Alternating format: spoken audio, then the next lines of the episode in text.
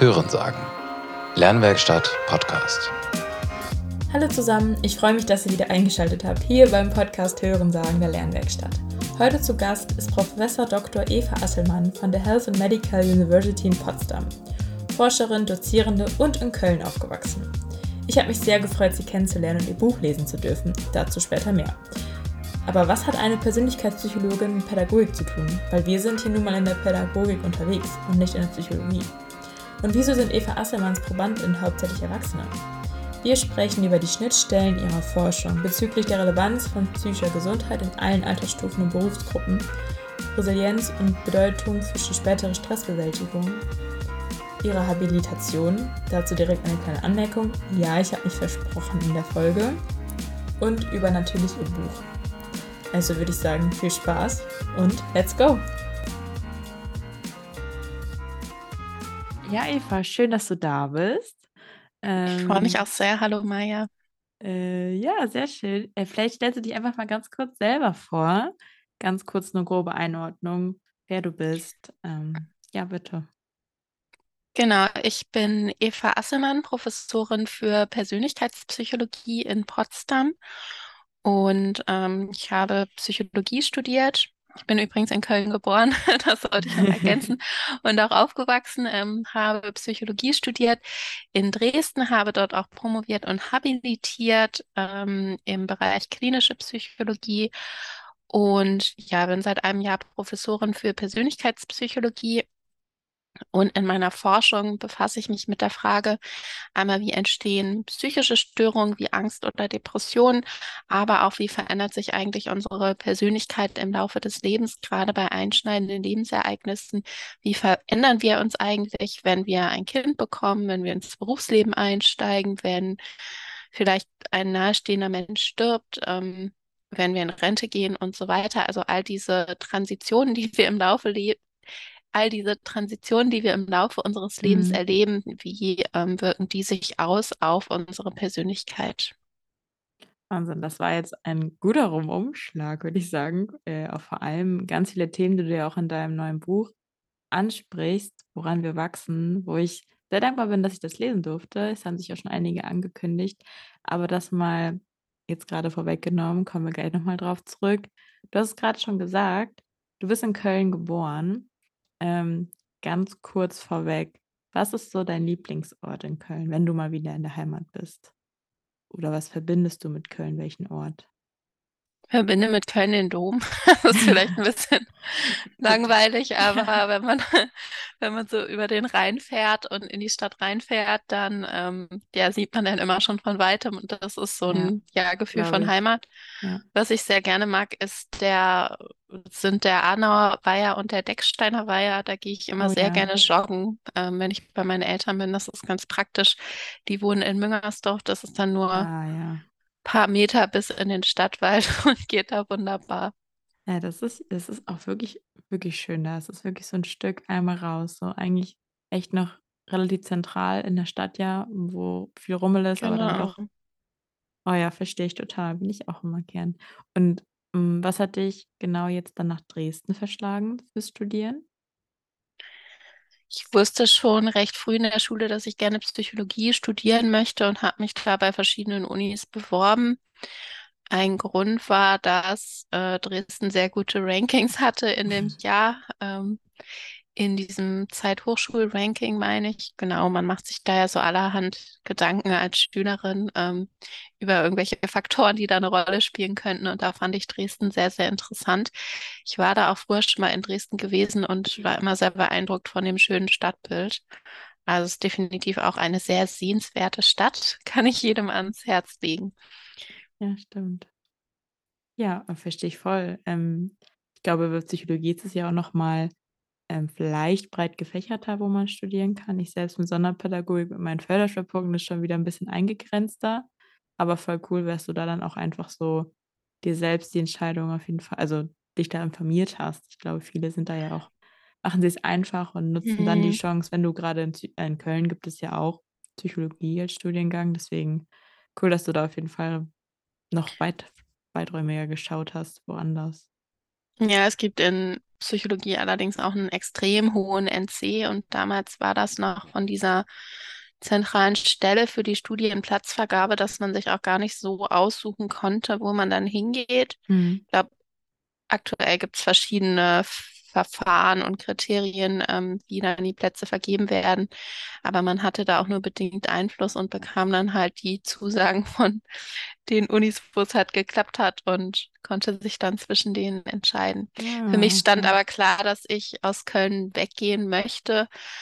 Äh, jetzt nicht, weil ich die Stadt nicht mögen würde, sondern weil ich Lust hatte, was Neues auszuprobieren. Ich bin jemand, der nach einigen Jahren in einer Stadt dann immer eher sehr viel Lust auf eine Veränderung hat und nochmal das Umfeld zu wechseln und eine neue Stadt zu, er zu entdecken.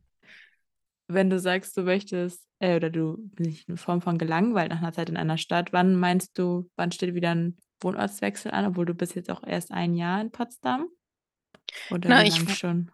ja, ich wohne aktuell in Berlin. Ähm, Ah, ich okay. war insgesamt knapp zehn Jahre in Dresden, war dann kurz in Greifswald, war dann, ähm, ja, oder nee, ich bin jetzt seit fünf Jahren in Berlin und seit einem Jahr berufstätig in Potsdam. Berlin ist aber eine unheimlich diverse und vielfältige Stadt, Ja. die mir wahnsinnig gut gefällt, sodass ich hier hoffentlich noch einige Jährchen bleiben kann. Ach, schön. Ja, das klingt sehr schön.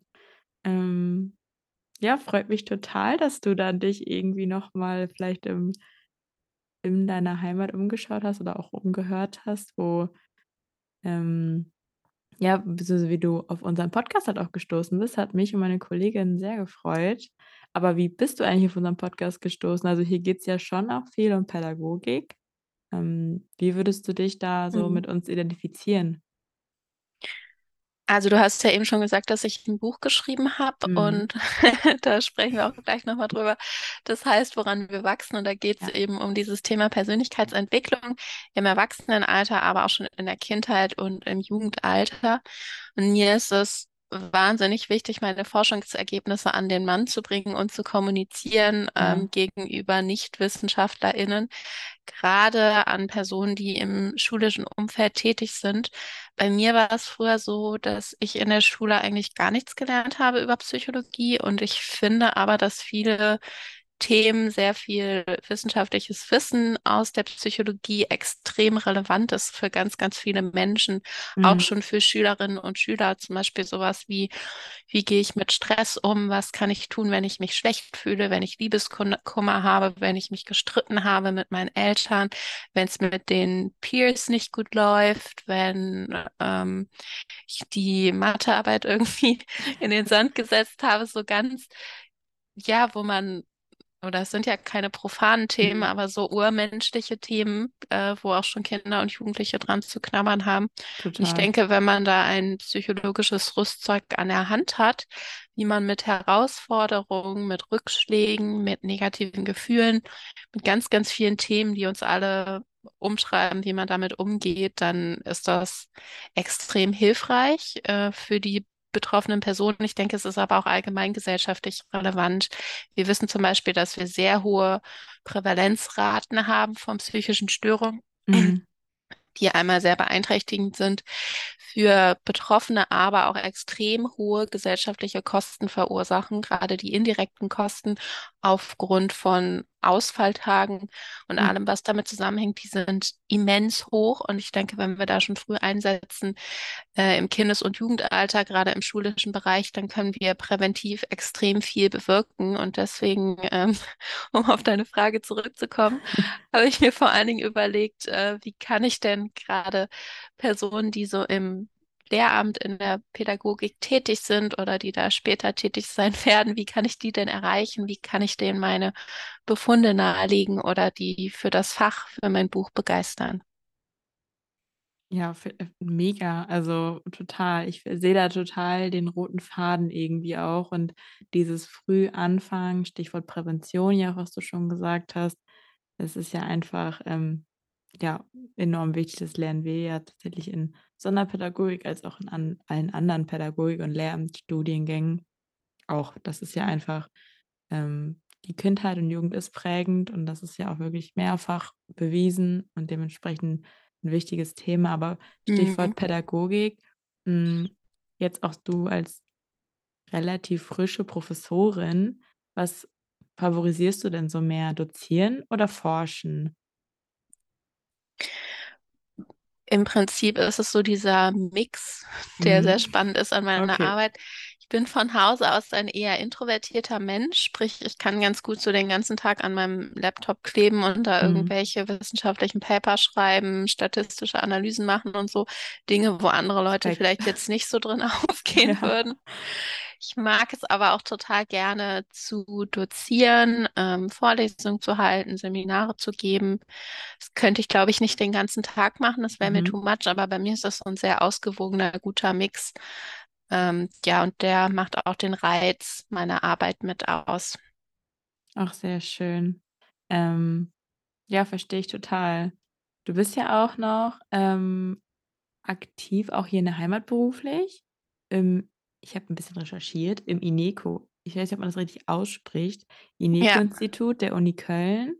Ähm, und da geht es ganz viele, oder du dozierst dort halt für systemisches Coaching und Change Management.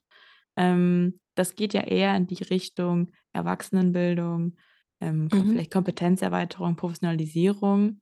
Was genau machst du da oder, hm, was also, wem vermittelst du da was und ja genau, wem?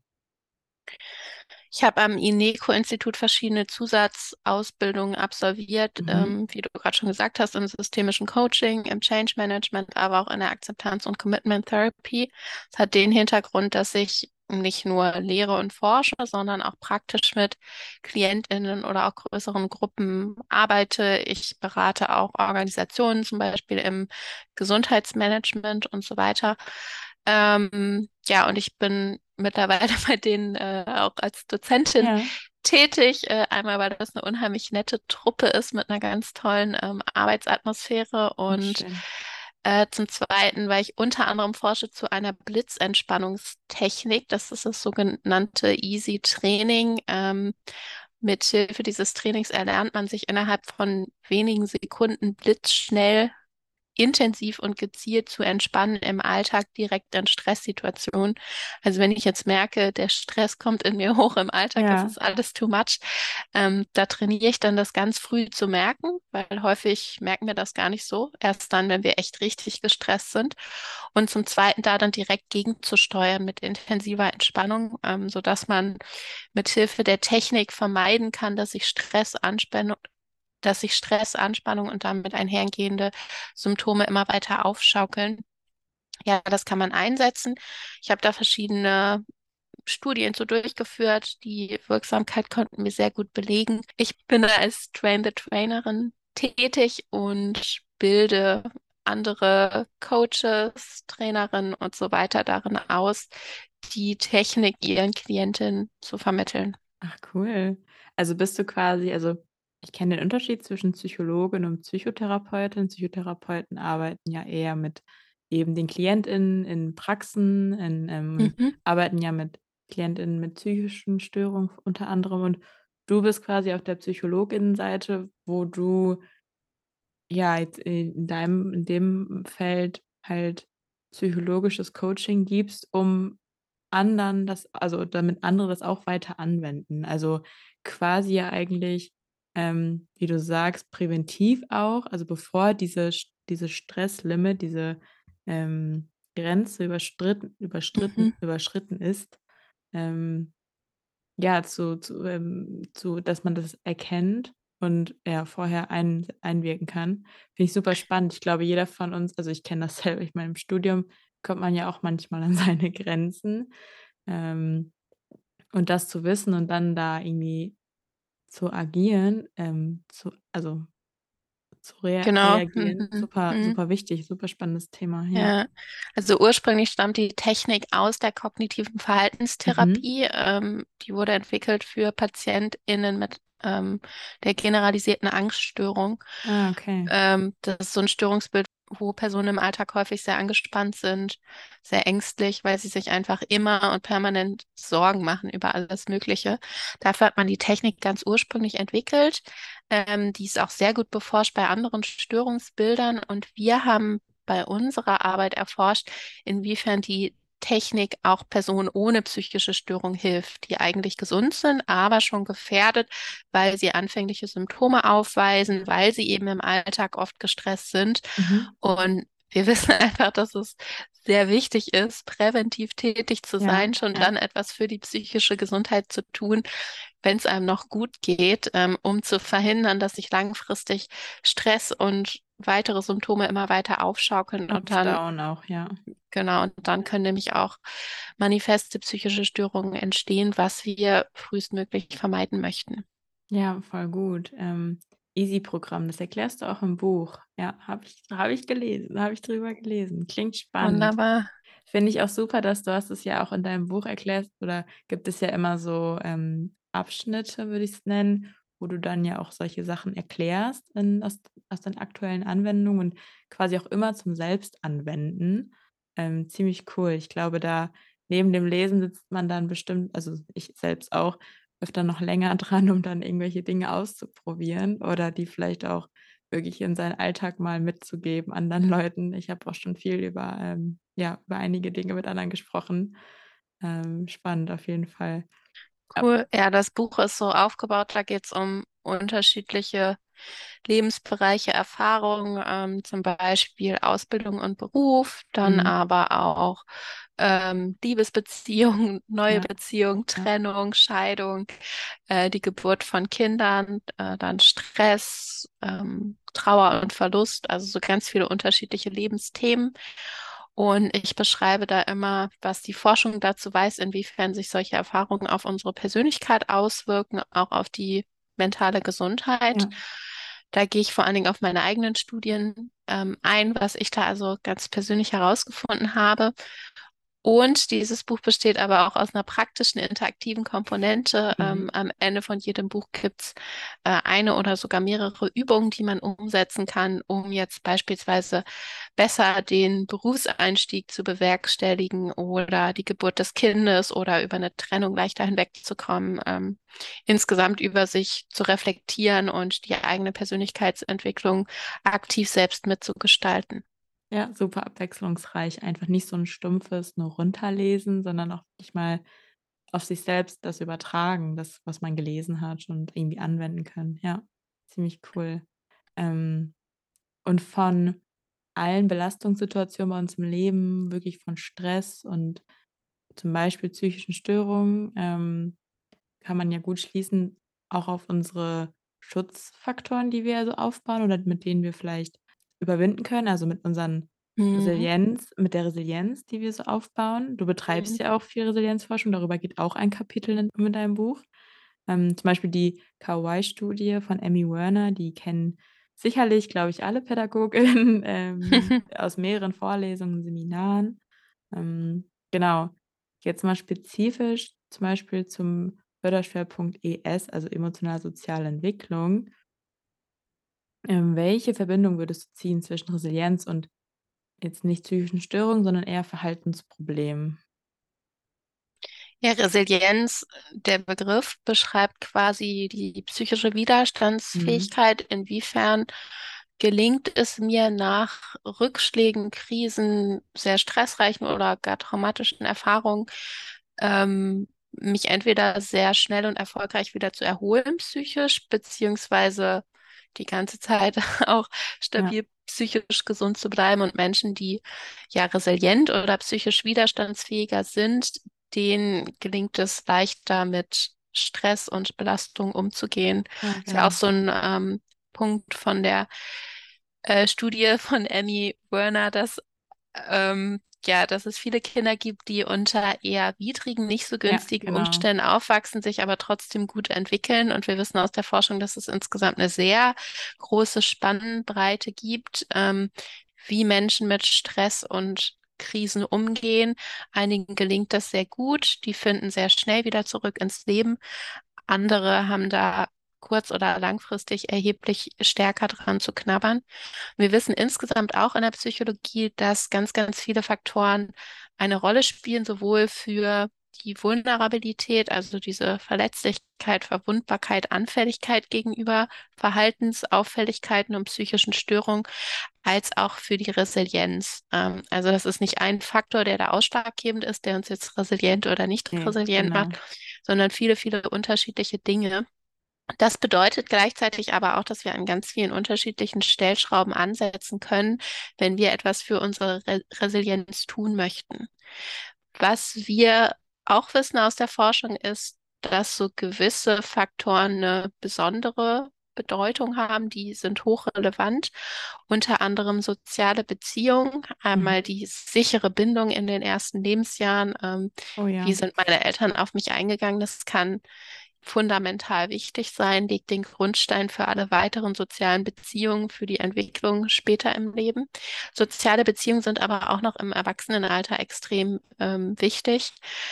Ähm, ja, gerade wenn ich akut in einer Krise stecke, gibt es da jemanden, das müssen gar nicht viele Personen sein, Mhm. ähm, auf den ich bauen kann, dem ich mein Herz ausschütten kann, mit dem ich sprechen kann über das, was mich bedrückt, was mir auf dem Herzen liegt, wo ich weiß, der steht mir zur Seite in dieser schweren Zeit. Das ist unheimlich wichtig in Krisenzeiten. Ein anderer Faktor ist die Kontrollüberzeugung ähm, oder auch die Selbstwirksamkeitserwartung. Inwiefern gehe ich denn davon aus, selbst mein Leben mitgestalten zu ja, können? Inwiefern nehme ich an, selbst Kontrolle zu haben über die Dinge, die mir im Leben widerfahren? Da gibt es Menschen, die eher annehmen, ich kann sowieso nichts beeinflussen, ja, ich bin ja, anderen genau. ausgeliefert, abhängig von mächtigen anderen Personen, vom Glück, vom Schicksal. Ähm, das ist eher nicht so günstig für die psychische Gesundheit. Ähm, hilfreich ist immer, wenn man im, ja, im tiefen Herzen davon ausgeht, Dinge auch selbst mitgestalten zu können. Also nicht einfach nur das Opfer der Umwelt zu sein, Ja, sondern ähm, selbst wirksam durchs Leben gehen zu können. genau. Das ist gerade auch wichtig bei Personen, deren Kindheit jetzt nicht so ideal verlaufen ist. Kann ja durchaus sein, dass man als Erwachsener schon noch damit zu knabbern hat, dass die Beziehung zu den Eltern ähm, schlecht war in den ersten Lebensjahren, dass man einfach unter ungünstigen Bedingungen aufgewachsen ist. Da ähm, ist es dann wenig hilfreich, sich zu sagen, ja, ich bin irgendwie das Opfer meiner Kindheit, jetzt sowieso alles schief gegangen, sondern sich zu überlegen, wie kann ich denn aktuell ja daran arbeiten, dass ich die Dinge aus der Kindheit besser aufarbeite, welche Ressourcen habe ich, Ja, ähm, wie total. kann ich selbst aktiv Ja, werden und für mein ähm, Schicksal eintreten. Ähm, denn selbst wenn die Kindheit sehr ausschlaggebend ist, bedeutet das nicht, dass wir ja das Opfer unserer Kindheit sind und dann als Erwachsene gar nichts mehr tun können. ja.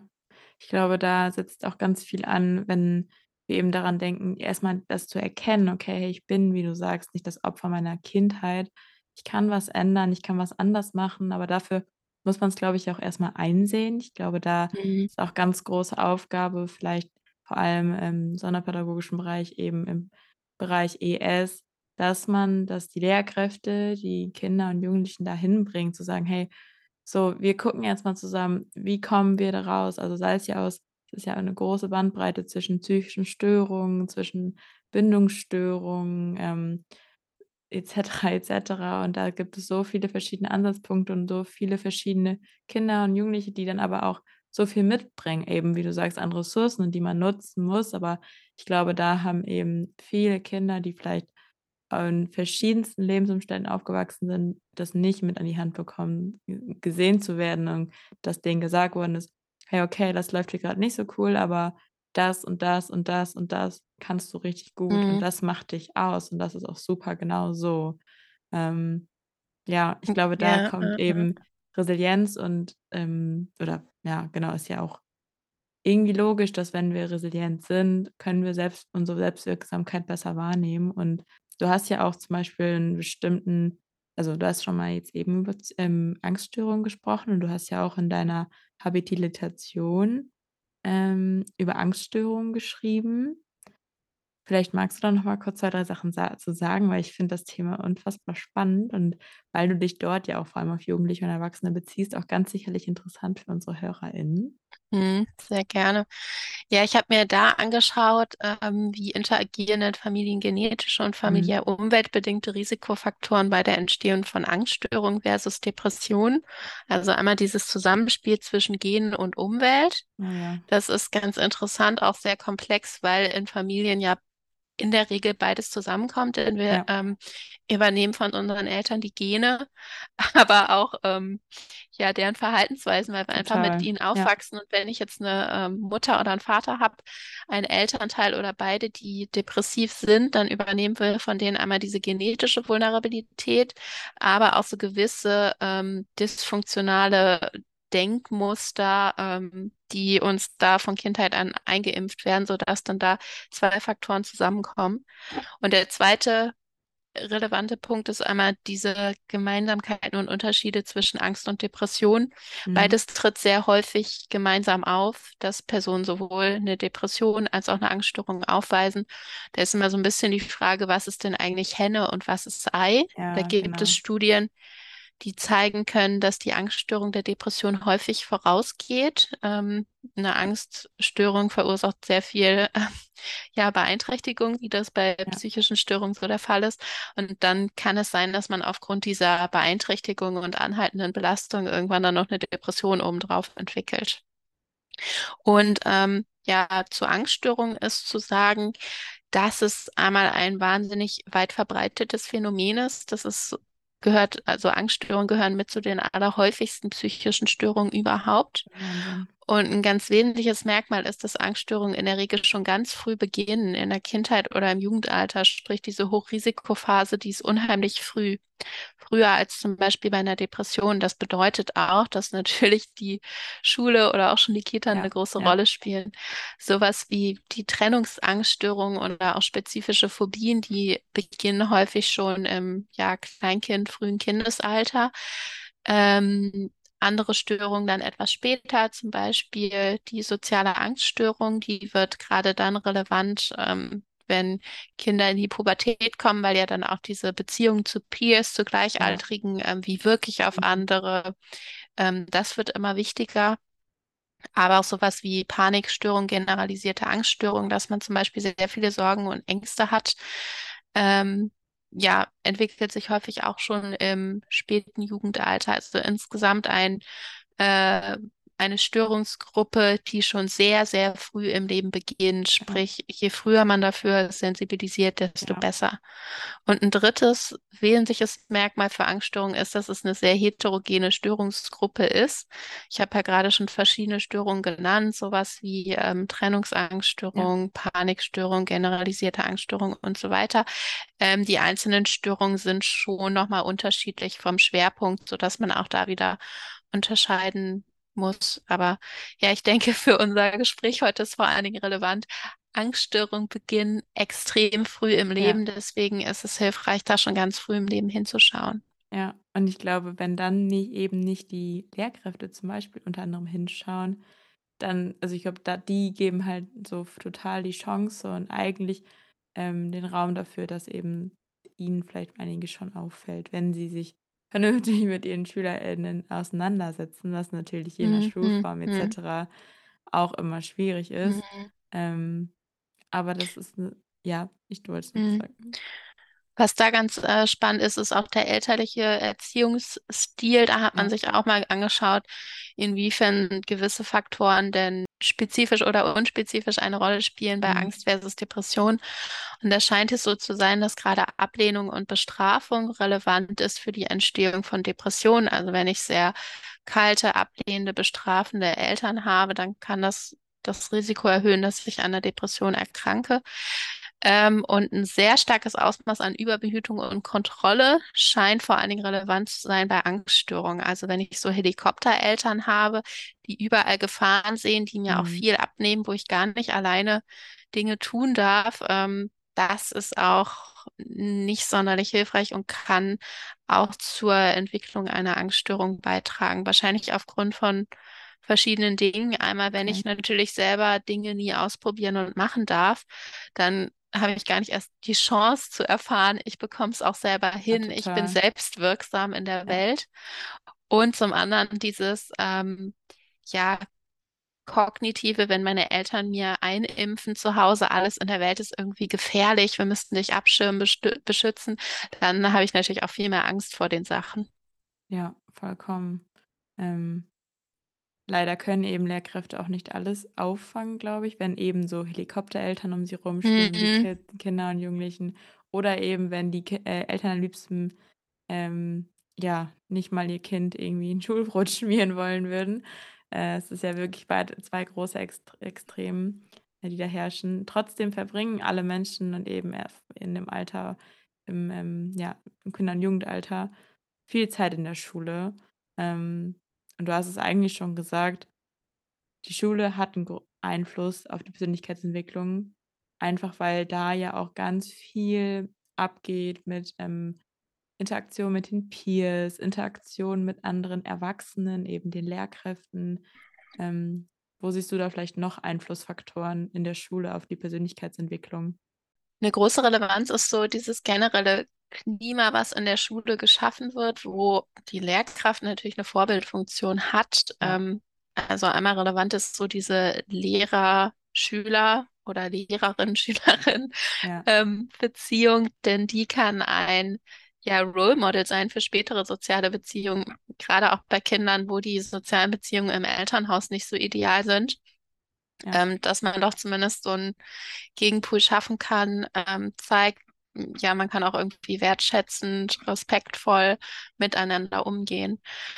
Ähm, das weiß man übrigens auch aus der Psychotherapieforschung bei Kindern, aber auch bei Erwachsenen. Da ist ein ganz wesentlicher Wirkfaktor im Rahmen der Psychotherapie die ähm, Therapeut-Patient-Beziehung, einfach weil diese Ah. Art der Beziehung einmal natürlich eine Rolle dafür spielt, wie gerne jemand hinkommt zur Therapie, wie sehr der mitmacht, inwiefern er sich öffnet und auch vertraut auf das, was. Therapeut oder Therapeutin sagen. Zum anderen aber auch, weil diese Art der Beziehung häufig einen Vorbildcharakter hat für spätere Beziehungen, gerade bei Personen, die eben keine guten Erfahrungen in dieser Hinsicht Ja. vorher gemacht haben. Das ist eine ganz wesentliche ja, Komponente. Und ich denke, ganz ähnlich ist das auch im Schulkontext, ähm, dass diese Beziehung zwischen Lehrkräften und SchülerInnen maßgeblich ist und einen hohen Vorbildcharakter hat. Ähm, und natürlich auch mit beeinflusst, wie so das Klassenklima ist. Oh Ähm, ja. geht man da warmherzig und wertschätzend miteinander um oder versucht man sich gegenseitig runterzumachen? Ähm, ja, und dieses generelle soziale Klima mm, ist extrem wichtig. Ja, total, ähm, gehe ich mit hm, gehe ich da total mit.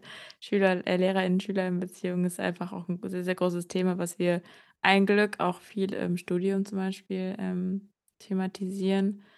Generell, ähm, Lehrkräfte und welche Verantwortung sie haben, äh, den ich glaube, dem sind nicht viele bewusst, äh, wo Lehrkräfte Einfluss drauf haben und wo eben ja, genau, in welchen Bereichen alles. Also, es ist ja wirklich von ganzer Klassengemeinschaft über LehrerInnen-SchülerInnen-Beziehungen, also, äh, dyadische Beziehungen allein auch schon, als auch vielleicht dann ja als, ähm, Schnittstelle zu den Eltern, zum Elternhaus oder zum zu den Erziehungsberechtigten.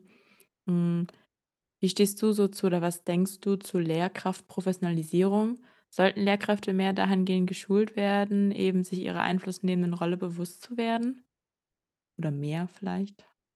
Ja, definitiv. Also die Inhalte, ja, die sind auch wichtig, aber fast noch wichtiger, würde ich sagen, ist tatsächlich so das Ganze drumherum. Es geht ja häufig gar nicht so sehr um den konkreten Inhalt, um Ja. einzelne Dinge, die man erlernt, sondern häufig um, um die Art und Weise, wie. Wie gehen wir Ja. sozial miteinander um? Ja. Wie erwerbe ich Sozialkompetenzen, aber auch Selbstkompetenzen? Wie gehe ich denn an ein herausforderndes neues Thema Ja. ähm, heran? Was mache ich, wenn ich emotionale Probleme habe und so weiter und so fort? Deswegen denke ich, ist das definitiv maßgeblich.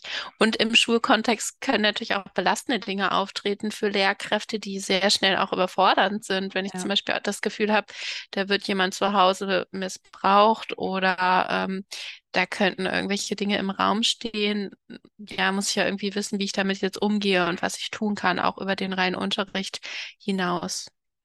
Ja, total. Und eben, du hast eben den Vergleich gezogen zu ähm, Therapeutin-Klientin-Beziehungen.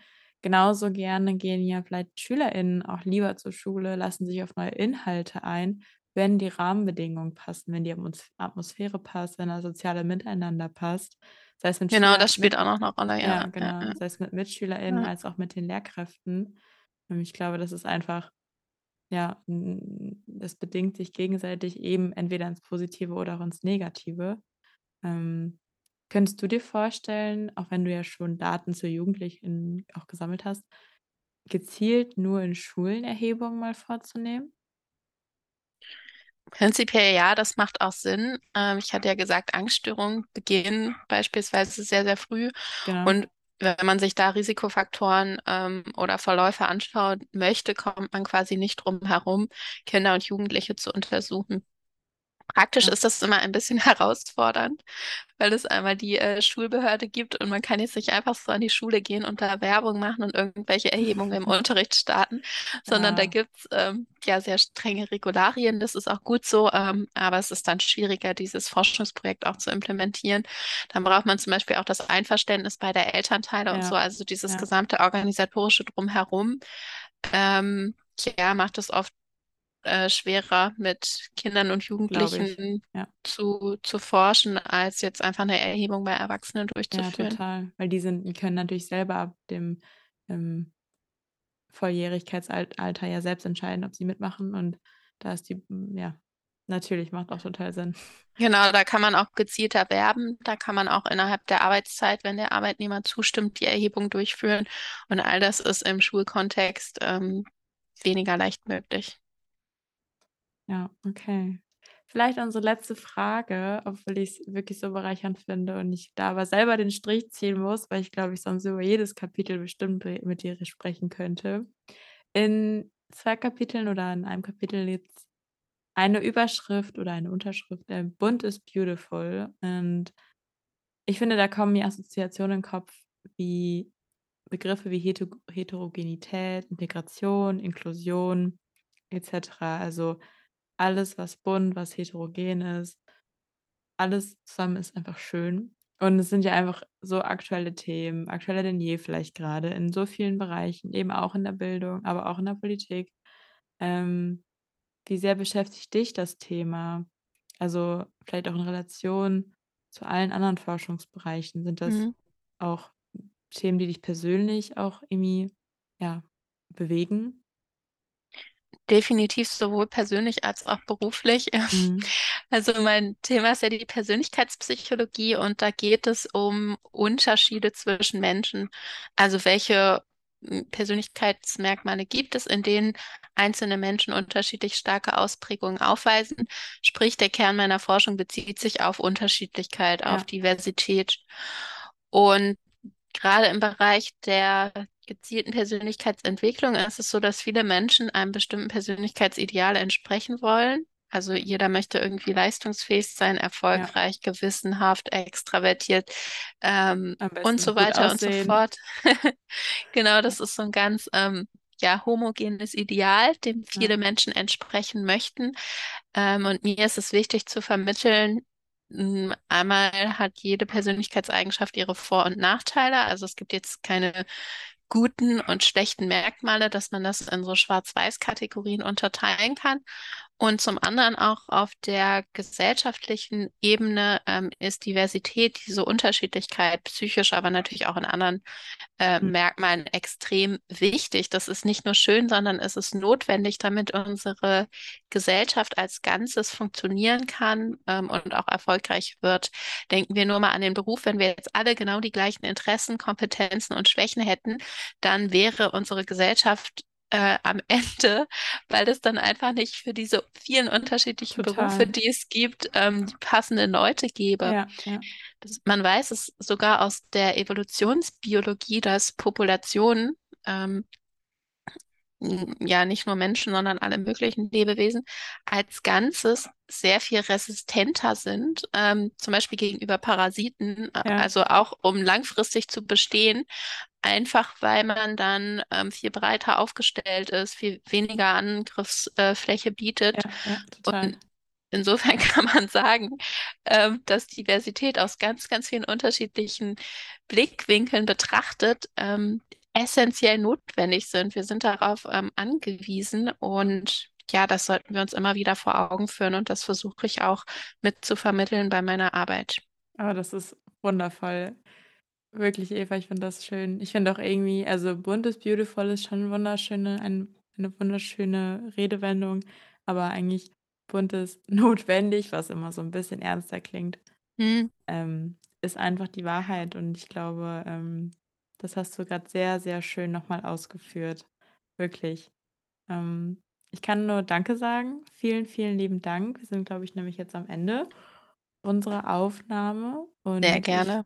Freue mich, dass du dir die Zeit genommen hast. Ähm, wirklich nochmal große Empfehlung, woran wir wachsen. Dieses Jahr ja auch erst erschienen von dir. Ähm, ich werde das auch in den Show Notes, glaube ich, einfach verlinken. Und genau, vielen Dank Genau. Eva. Ende August erschienen und ich freue mich sehr, wenn ihr mein Werk lest und mir gerne auch dazu Feedback gebt, ähm, wie es euch schön. gefallen hat. Super. Alles klar. Danke dir, Eva. Danke dir. Was für ein Einblick in dieses Forschungs- als auch Inhaltsgebiet. Mir hat das Gespräch super viel Spaß gemacht und falls ihr auch Dinge nachlesen wollt, verlinke ich euch in den Show Notes die Webseite und das Buch Woran wir wachsen von Eva Asselmann. Schaut auch gerne bei uns auf Instagram vorbei. Lernwerkstatt-OZK. Ja, also schön, dass ihr wieder einmal zugehört habt und bis demnächst. Tschüssi!